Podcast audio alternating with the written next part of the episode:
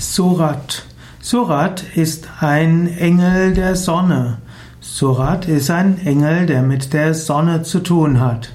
Surat ist insbesondere ein Engel, der auch als gefallener Engel gilt.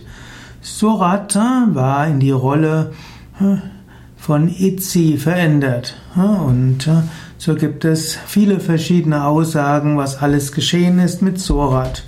Surat interessanterweise heißt ähnlich wie Sura und Sura sind auch die Lichtwesen. Surya ist im Sanskrit den Engel, der, der Engel der Sonne oder eigentlich der Sonnengott, das von Güte und Licht durchdrungene was andere mit Güte und Licht durchdringt.